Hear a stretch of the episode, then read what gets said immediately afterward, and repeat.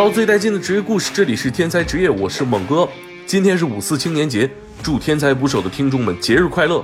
在这个青年节，我很荣幸接受了光明网的采访，聊聊新时代青年与他们的职业和热爱。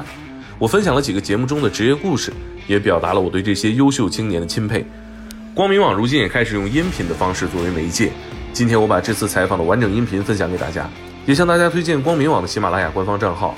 在光明网的喜马主页上也有这次采访的音频。再次祝大家节日快乐，好好享受假期。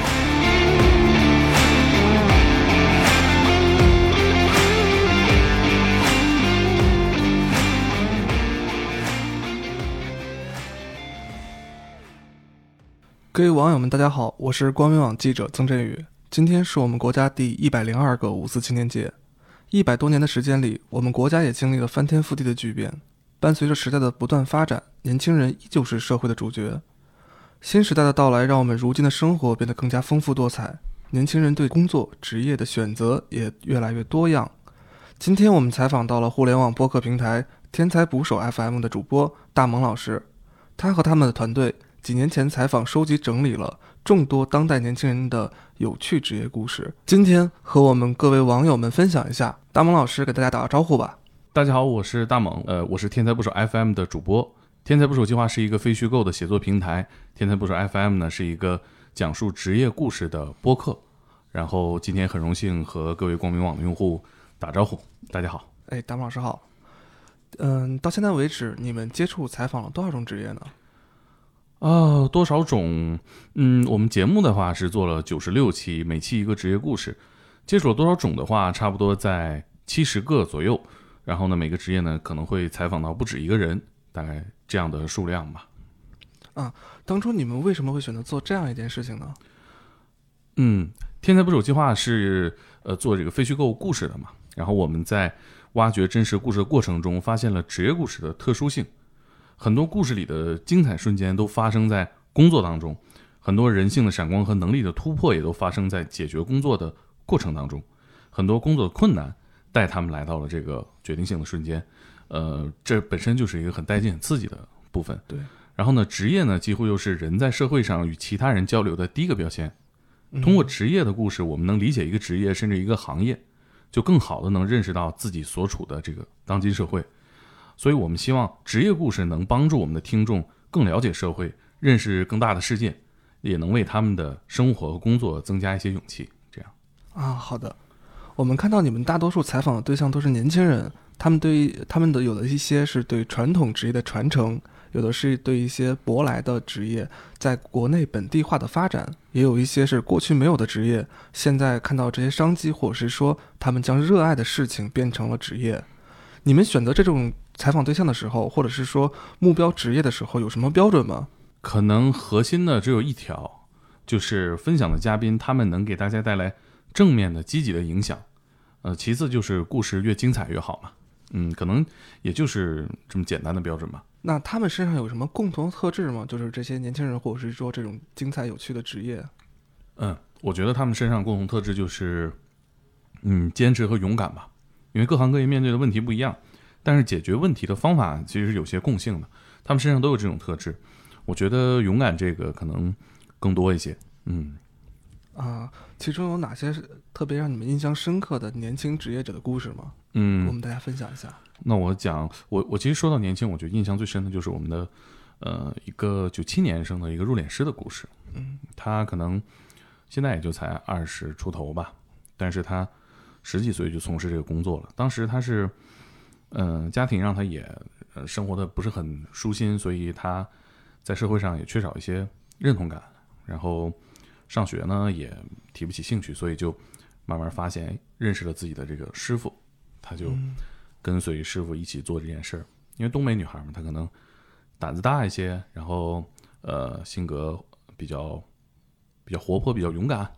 啊比较能闯，所以她就。呃，很敢挑战这个入殓师这项工作是，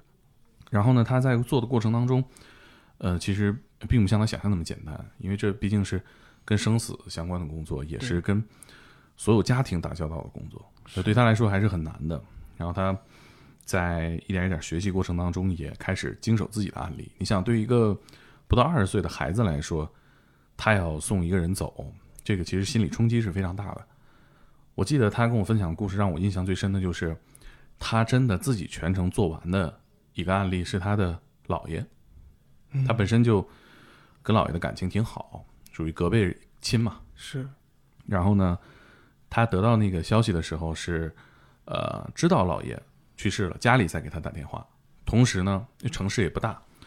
同时呢，他们这边也有活儿打电话过来说，哎，哪哪哪有个老头儿去世了，嗯想让他们过去做这一个活儿。他把这两个信息一对，他师傅就觉得有可能就是他姥爷，然后就征求他的意见，说你行吗？因为他通过学习，可能也已经到了可以自己去完成一个呃入殓的过程这样一个阶段了。嗯然后他想一想，说他行，他要去，因为他跟妈妈这边的关系也不太好。哎，到了这个工作地点的时候，他发现这个妈妈其实不知道他做这个工作，嗯这对他来说是呃很有压力的一瞬间。妈妈其实更希望他做，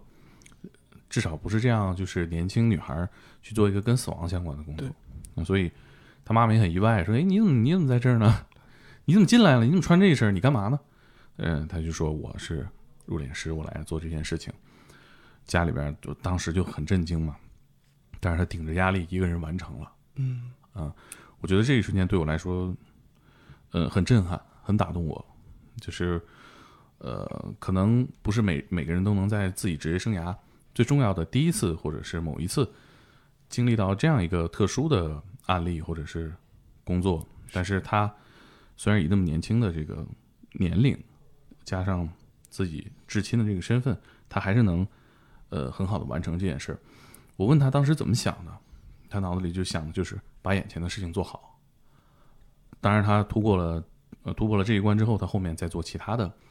呃工作的时候就顺手多了。然后他自己积累的案例也越来越多，然后直到他自己成为一个娴熟的入殓师了。嗯、这大概可能也花了几年的时间。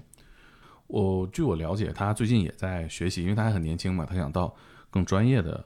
呃关于入殓行业的培训这个学校去学习，然后去更大的城市寻求更大的发展。嗯、那我也很很好奇，为什么这样一个年轻的女孩儿当初会选择这样一份工作呢？因为我们更多的时候是在呃影视剧中接看到的这种入殓师，就在我们日常生活中可能接触入殓师的机会特别少，然后这种职业对我们来说就是一种呃有些神秘甚至有些恐怖的职业。那为什么她这样一个年轻女孩当时会选择这样一条路呢？嗯，对她来说肯定是有这个随机成分在的，她有一定的呃运气在里头，因为她想学化妆，她想学化妆，当时报考不太顺利，嗯然后他就看到了广告牌上写这个入殓师这个行业，就给死人化妆嘛，嗯，他觉得我好像积累的这个一些基础知识好像也用得上，是他就到殡仪馆门口去毛遂自荐，然后正好遇见了他师傅。其实这一点也是运气吧，就他师傅是一个，呃，是一个从外地到这个城市，然后单身自己一个人一直在做这个工作的一个女性。他师傅也是一个女性，然后，嗯，他师傅其实也很喜欢他，慢慢被他这种不要脸的精神打动，就想带着他，然后两个人才建立了一段师徒的情谊吧。还是有一定运气成分在。那他做的过程当中，他越做他就越觉得，首先他对他师傅是一个非常呃认可和尊敬的一个状态。他觉得师傅做这件事情的样子和做这件事情的呃工作的状态让他很羡慕，所以他能把这件事情呃一直做下去，能自己也成为这样的人。所以我觉得这个可能是对他职业影响比较大的一个一个原因吧。哦，就是他在他的职业过程中找到了，不仅呃在师傅身上看到了一些闪光的东西，更是在这个职业当中找到了一个自我的价值实现的一个体现的一个一个点，对吗？嗯，是的，他呃送走每个家庭，其实送走每个人，接触每个家庭，对他来说都是一次刷新了他的认知吧，就不断的在刷新自己的认知，接触更多的人。其实这个在面对死亡的时候，他也能对人性有自己的理解，不同的家庭、不同的人在面临亲属的离世的时候，不同的表现，可能这些是我们不参与这个工作的人很难想象的。嗯，当然也有很多不完全是正能量的东西，但是他，嗯，我觉得还是坚持吧，坚持做下去了，就找到了自己工作的价值。我看到咱们之前的节目里边采访过一个女孩别怕，呃团队的节目，然后他们主要是做一些好像是防狼，然后女孩保护女性的一些安全的一些呃事件事件。嗯，那么他们呃为什么会当时做做这个？您能分享一下当时他们的故事吗？呃，呃，但但他们都是我同事啊。那呃，最早的时候呢，呃，我们是呃做其他的内容，我们做呃有内容编辑，有主笔。那大家在做内容过程当中，就总结了一些呃有用的知识，关于保护女孩的。呃，正好呢，那段时间他们看到了很多女性安全相关的新闻，负面的新闻，比如说呃，在坐网约车的时候，女孩遭受了危险。呃，在校园遭受了这个性骚扰，职场当中遇到了一些性别歧视等等等等这样的新闻，那段时间集中出现。那当时这几个同事就说：“那我们要不要就单独做一个账号？我们单独做一个内容，专门就服务于呃女性，服务于女孩儿。我们用最专业的知识给大家提供解决办法，让大家免于恐惧，让大家的生活的更好。所以就做了这样一个内容。所以现在也是一个。”嗯，算是在女性安全领域，在女性内容科普上，呃，做的比较有影响力的一个内容平台。我们今年上个月，女孩别怕出了自己的书，然后呢，这本书也是女孩别怕出的第一本书。呃，也就是也希望通过各种媒介形式吧，把女孩该知道的保护自己的知识、有用的知识分享给大家，是出于这样一个目的。啊，那这个过程中，我们在做这个账号的过程中，有没有过？呃，女孩向我们求助，然后我们帮助他们的案例呢？嗯，太多了，太多了。他们的账号后台每一天不停有女孩去分享自己遇到的事情，然后寻求一些帮助。呃，他们会在自己能力范围内尽可能的帮到大家，也会整合一些信息。比如说，我们会嗯跟我们熟知的警察联系，去解决一些问题。但是，有一些可能案件的细节不方便。呃，跟大家讲啊，因为可能我我也不是当事人，但据我了解，这样的事情还挺多。比如说，我们会去帮他们调查一些他们呃陷入的骗局，比如说，包括之前我们天才职业节目里讲到的，呃，比如说地铁色狼群，我们的编辑就潜入到这个地铁色狼群，比如说卖迷奸药的这个群，我们的这个线人。跟我们的编辑一起潜入到这个卖迷奸药的群里边，然后再呃去寻找他们去啊卖迷奸药的一些呃黑话呀规则啊，然后再把这些知识、把这些需要大家了解的一些危险告诉大家，嗯，也会配合警方的一些工作。啊，这是近几年看到的一些女孩被骚扰，甚甚至一些这种危险，还有网约车这些事情，新闻层出不穷。呃，我们这个团队确实帮助很多女孩在保护自我安全的时候。做了很多努力啊，嗯，还有我听我看到咱们之前有一个做的职业是 DNA 鉴定师，呃，那个老师他在印尼海啸的时候进行鉴定，然后是鉴定速度和质量也是特别的厉害，好像是做到了全呃世界进行世界级的那种呃首首个最快速能够做鉴定出来的团队，中国团队。然后也给我们国家在国际社会上争了脸，争了面子。那你能分享一下他们当时的故事吗？嗯，呃，那是呃邓姐啊，邓姐现在呃签约天才不是有句话是我们的一个签约作者，他的笔名叫邓二十三，他的主业是做 DNA 鉴定，他在鉴定这个领域是呃博士，然后他其实在非典时期就用自己相关的工作。呃，做了很多当时大家很惊叹的一些研究啊。他们在这个新群实验室，呃，以他的这个拼劲儿和他的专业知识，呃，当时也是得到了他们老板的认可啊。他们这个鉴定中心在印尼海啸的时候，就呃全程参与了这个援助的过程。邓姐当时是在新闻里面看到印尼海啸这个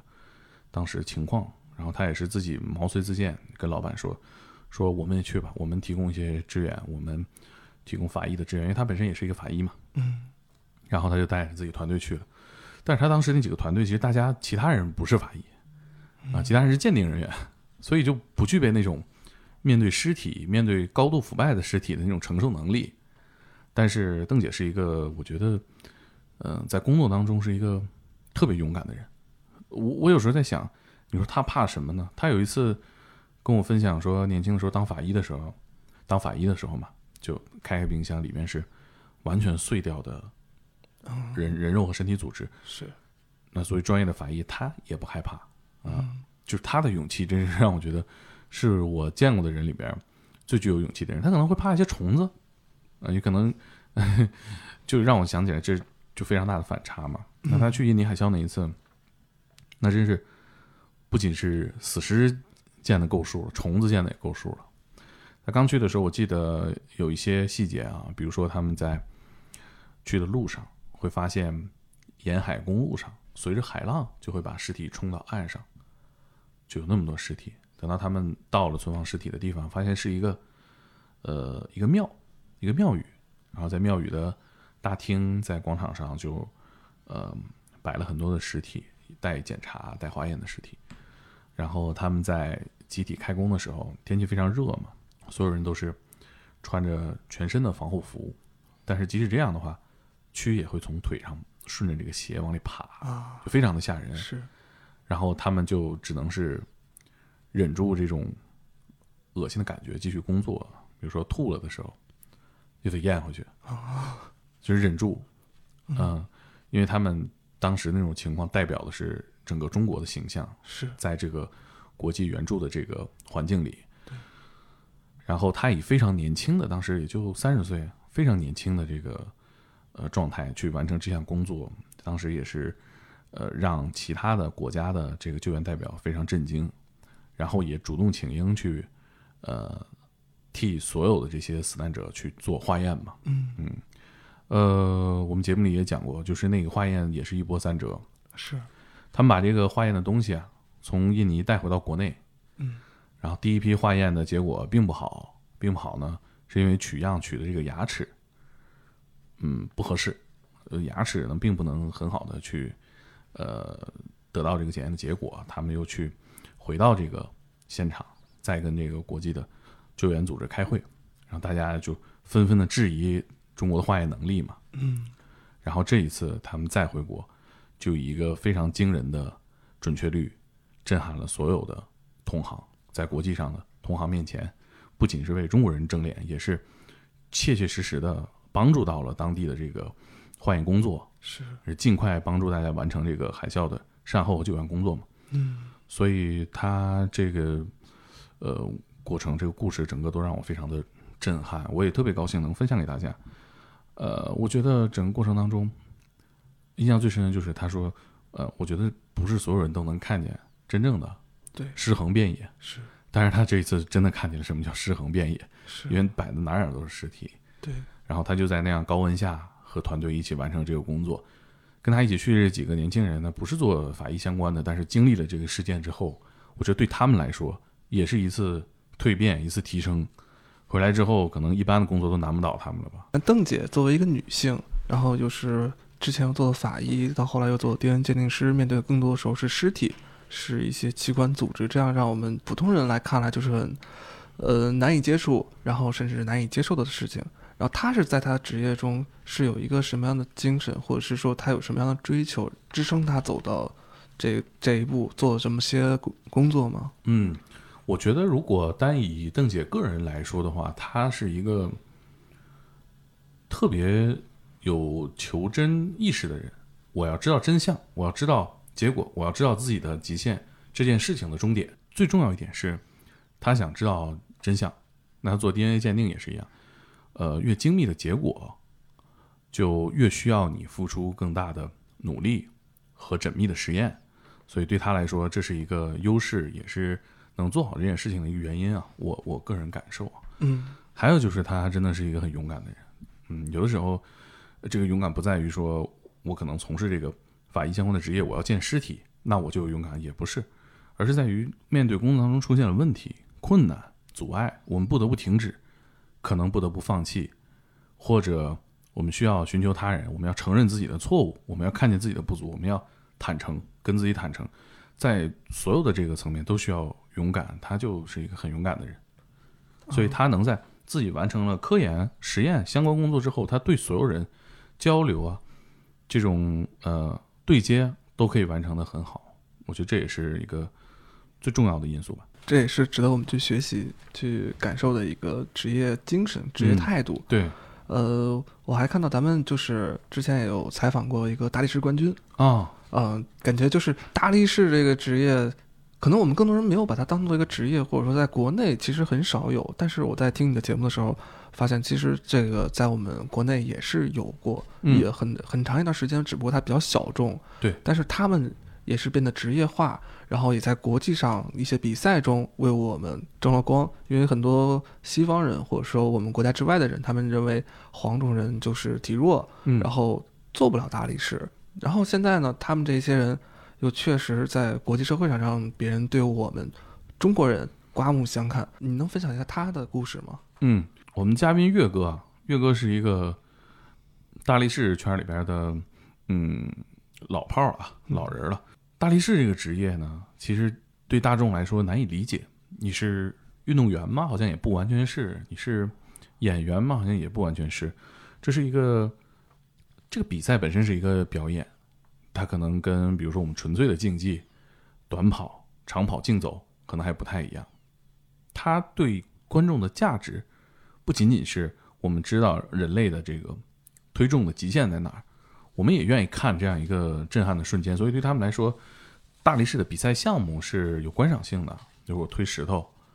呃，比如说我这个呃扛起一个卡车，抬着卡车，呃，这个扛着飞机，这些都是有表演成分在的。那呃，找到这个他们这个工作的价值，其实我觉得是他们这一行里面，嗯，能坚持做下去一个重要原因，就是他们也有自己跟用户、跟观众交流的方式，他们也有跟同行交流的方式，呃，可能跟其他的运动员都不一样。嗯，岳哥呢，嗯，我觉得他是一个对自己认知非常清楚的人，也是一个很聪明的人、很有才华的人。他你看他大力士嘛，就就重的时候那三百斤，他是一个大提琴手，拉啊，拉大提琴拉。大提琴的，对我，我记得我呃节目里面放过他的照片啊。是我我之所以对他印象那么深刻，就是因为我看到这张照片，就实在是、呃简直是视觉奇观，就如此壮的一个男性，大胡子，然后长得也非常的呃威武，啊，然后这个大纹身，是手里握着这个大提琴的这个 琴柄啊，就感觉是随时都能把这个琴给捏碎了。啊，然后我跟他聊了之后，我才发现他其实，呃，在职业上也有过一些探索。嗯，他最早做大提琴演奏、健身啊，或者说推重啊，这些是他的爱好。嗯慢慢他发现，哎，自己在这方面很有天赋，而且，呃，他可能更爱这个吧。我觉得做大提琴演奏这种，呃，门槛很高，教育门槛很高，然后，呃，时间相对轻松，然后练成了之后，呃，就比较稳定的这么一个工作，我觉得挣钱还是不难。他对他来说，可能更愿意去搞这个大力士的这个工作。他是学计算机的，啊，就也很 也三个不同的领域，，对，完全不一样嘛。就是你觉得你如果是他最后做了一个呃写代码的程序员啊，嗯。如果你这个坐在比如说我们这栋楼嗯，里面就有很多的程序员，其中要是有一个三百斤的壮汉坐在那儿的话，可能产品经理过来提需求也得是。悠着点儿。对，呃，但是也没有，他还是很坚持要干这个事儿，他就很坚决的明白自己爱干这个，而且我觉得跟他的家庭教育有关系，他从小就不觉得上班是唯一的出路，上班是唯一的选择，嗯不觉得工作打工是一个嗯唯一的答案，所以他一直在寻求自己做点什么的这种状态里头，然后他也很有好奇心，有呃求知欲。他最开始做那个健身大力士这个行业是舶来品嘛，嗯。那些健身器材都是自己照那个外国视频里面自己做的，啊，他做那个球都那重量都不对，就球大小一样，重量就不一样，是重量一样，它就大小就不一样。啊，包括最开始推重的那些东西都都是自己 DIY 的，所以这是一个需要探索的一个行业，就跟早期的街舞、说唱嗯其实情况差不多。嗯那可能大力士这个背后这个练习的过程当中更不容易察觉，你更难以去揣测，你更难以去发掘外国人是怎么做的。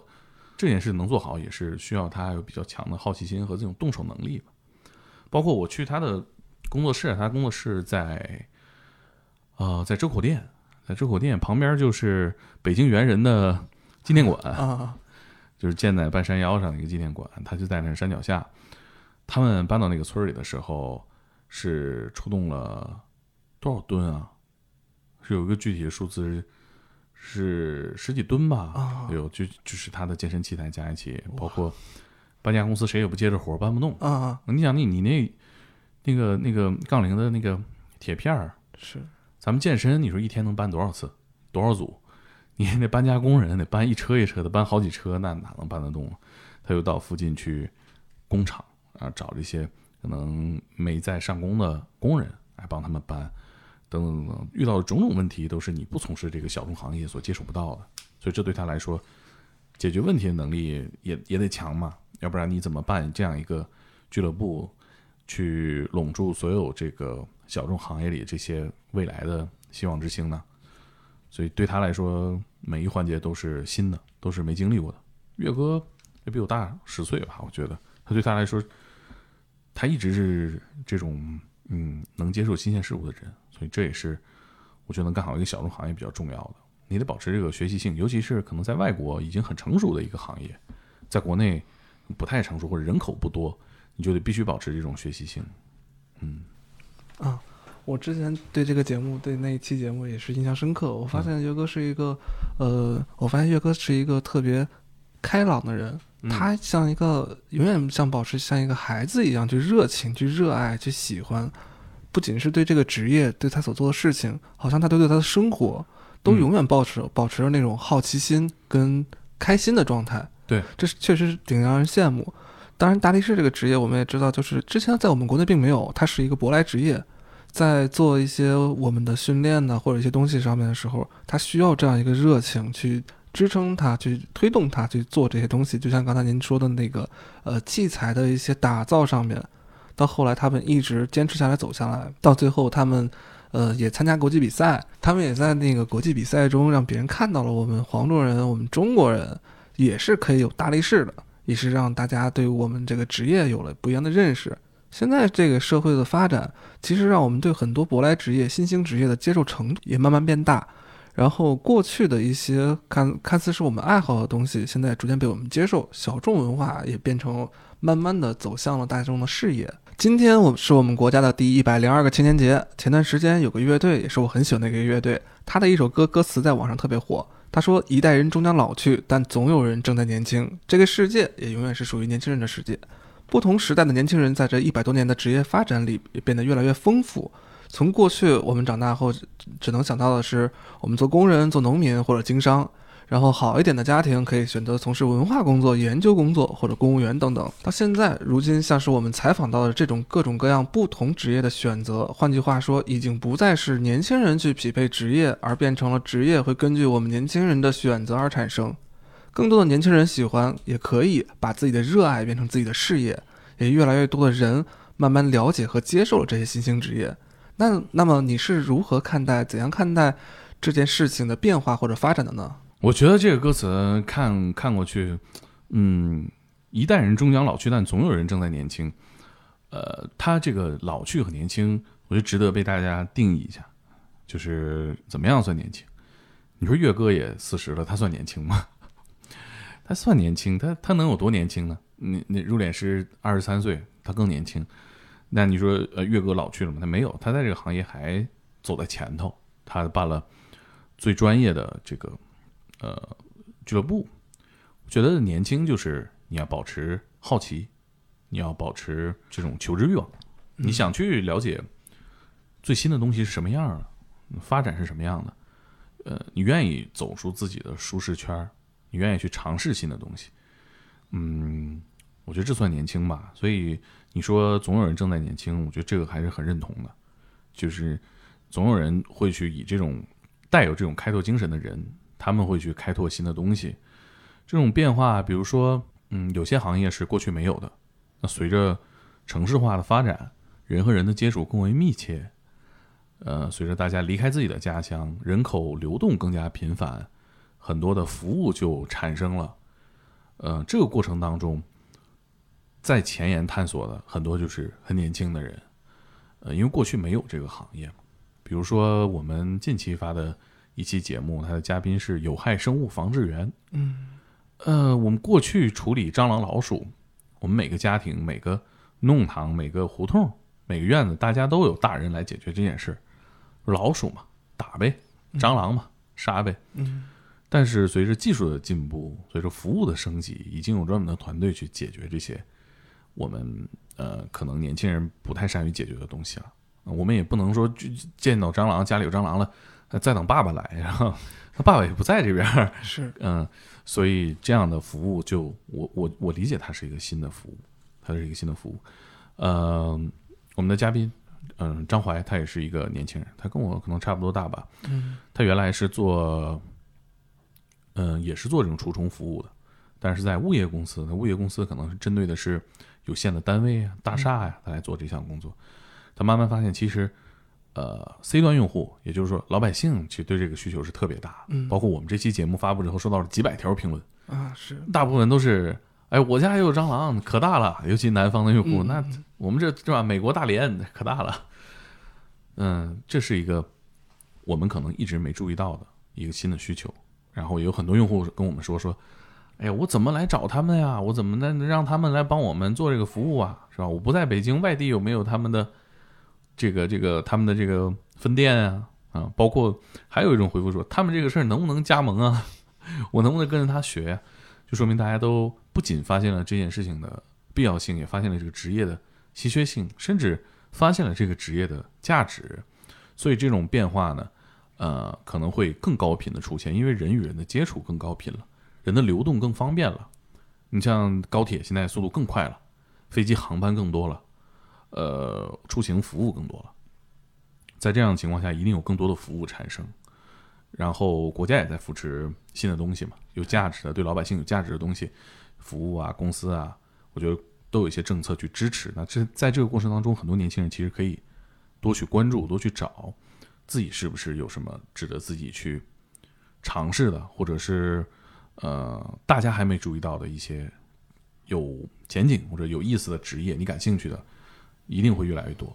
嗯是。确实，不同职业的产生和不同职业的发展也离不开我们国家的不断的进步。对，现在这个社会的进步的如此之快，然后我们的选择也变得如此丰富。嗯就像刚才提到的那个，除了害虫防治师这个嗯职业，就是过去我们更多的时候还是企业或者是说呃做这些东西，然后我们小时候看到的很多大街上就是呃蟑螂不死我死，就那种啊小摊贩，他们那些人的话对呃这些药它没有一个安全的。标准监督或者怎样，他们都是一些流动的自己配的那些东西。我记得当时还有好多传闻，就是说自己家养的宠物猫啊、狗啊，啊，呃，不小心吃了那些老鼠药会去世了。对确实这个需求是一直存在的。然后这些人看到这中的商其中的商机，嗯并把它理论化、专业化、团队化，嗯这也是一个我们年轻人在选择职业过程中的时候，更多时候也可以看到一些什么东西我们现在更需求，老百姓更需求。其实你需求的东西，别人也可能也一样有需求，它会嗯变成一个新的职业。是，而且你说这个，我感觉，嗯，确实也是。你像那那会儿那些蟑螂药都是自己配的嘛，嗯嗯，小摊贩自己配，他们流动性也很大。那主要是它走街串巷的，你也没法找到售后，包括猫狗吃了这个会不会有什么不好的后果？我们在节目里也科普了。那现在符合规定的药其实都是很安全的，嗯呃，这也跟国家的监管离不开吧？对，这个有市场监管的药，然后有合理售卖的渠道，然后更透明的价格，让这个服务变得更理所应当，也让这个服务本身更具价值嘛。嗯、你就说这个有害生物防治这个，呃，不仅是国家监管，而且我觉得市场环境也会越来越好嘛。嗯，也是比如说我们这个我们国家其实现在这些新东西跑的是很快的，嗯，很多东西是跑得比全世界其他的发达国家要快的，比如说线上的服务，比如说电子支付，我们现在叫各种服务上门已经非常方便了，也就是基于这几个因素、这几个环境下，才能让这个行业有张怀这样的人去把它做好，嗯，把它让它变成一个行业，嗯，呃，听猛哥的节目里边，很多都是一个人一个嘉宾来去讲他的故事，但是通过这些嘉宾的故事，我们看到的不仅是这个人的个人优秀品质，更多的时候我们看到的是这个职业、这个行业的发展。其实我们的选择变得更加多、更加丰富，我们也可以在我们的选择当中找到自己真正适合或者喜欢的职业。嗯，那么他现在青年人选择职业的过程中，或者说面对即将毕业想换工作这些年轻人来说的话，蒙哥有什么建议吗？哦，建议啊，建议有 建议。我们其实做很多很多很多的职业故事，就是希望让大家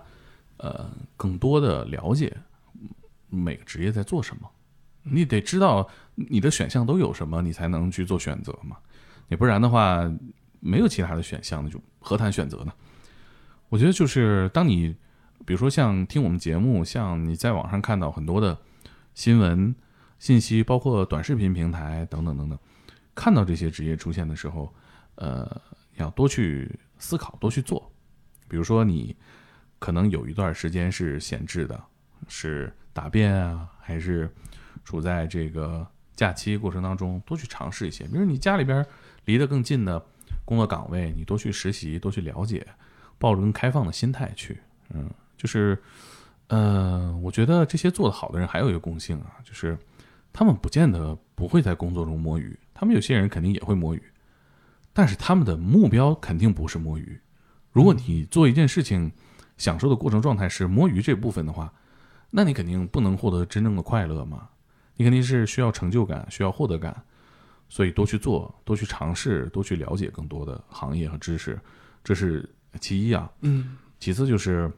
嗯，找到目标，就是，就你你你可以想象，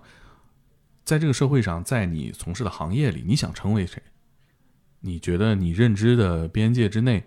谁是你最想成为的那个人？五年后你想成为他，十年后你想成为谁？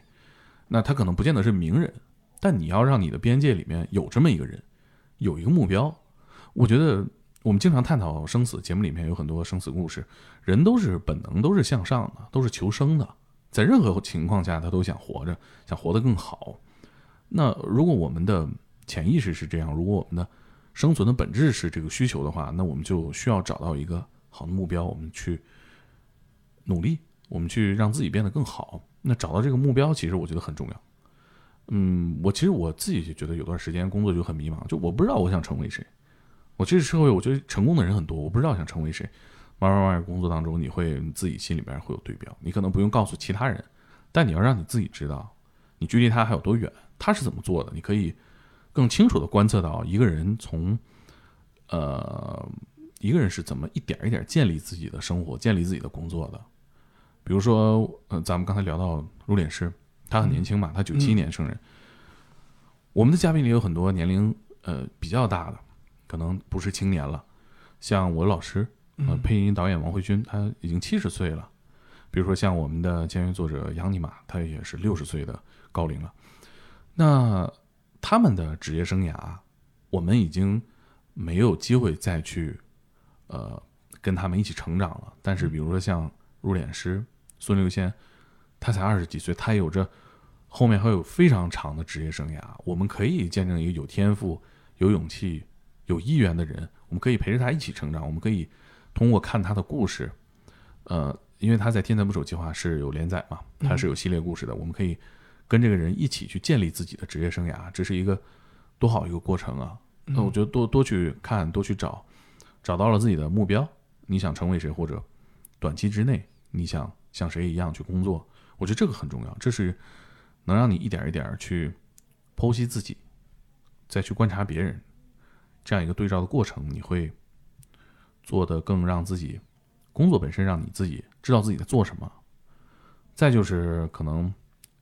在这个问题里面，我觉得在这个回答下面比较比较晦涩的一点啊，就是找到价值，就这可能需要你做一段时间，比如说某一个工作，你找到它的价值，你知道这个东西它有什么样的经济价值，它能它是如何盈利的，它是如何成为一个行业的，它是如何在这行业里供养这么多人的，它的经济价值是什么？最重要的是精神价值。呃，我们这个行业提供的是一个什么样的精神价值？我们对呃行业以外的人来说，我们是什么？如果这两个都找到的话，我觉得对于你的工作来说，你是幸运的，也是幸福的，这个过程也是非常痛快的。嗯，我有这个感觉啊。嗯，对，选择不同的职业，选择我们喜欢的职业，找到我们热爱的职业，确实能让我们的生活、工作都会感觉到幸福感的极大提升。我看到您采访这些职业当中，他们都对他们自己的事情或多或少都能感受到他们的一种很开心的感觉，他们的生活状态，他们很享受的工作，而不是像，呃，现在有时有些时候网络上会经常说，呃，我上班是是一件很枯燥的事情，我每天就想着干饭，每天都想要等着盼下班。但是这些人，就是我听到的您节目里边这些人，他们更更多的时候是有追求、有想法，并且享受工作的每一分钟。并且希望自己能够做得越来越好，这些是特别令人感动的事情。好的，谢谢大萌老师今天的分享，也让我们了解了，还是有很多年轻人对自己生活中不一样的选择和坚持。嗯，他们把热爱变成了事业，同时也完成自我价值实现的过程中，也构成了我们国家社会不同领域的正能量需求。国家主席习近平曾在纪念五四运动一百周年大会上讲过：“青年人志存高远，就能激发奋进潜力。”青春岁月就不会像无舵之舟漂泊不定。在今天第一百零二个五四青年节之际，也祝我们的所有年轻小伙伴们青年节快乐！青年节快乐！好，谢谢文哥，谢谢谢谢谢谢大家。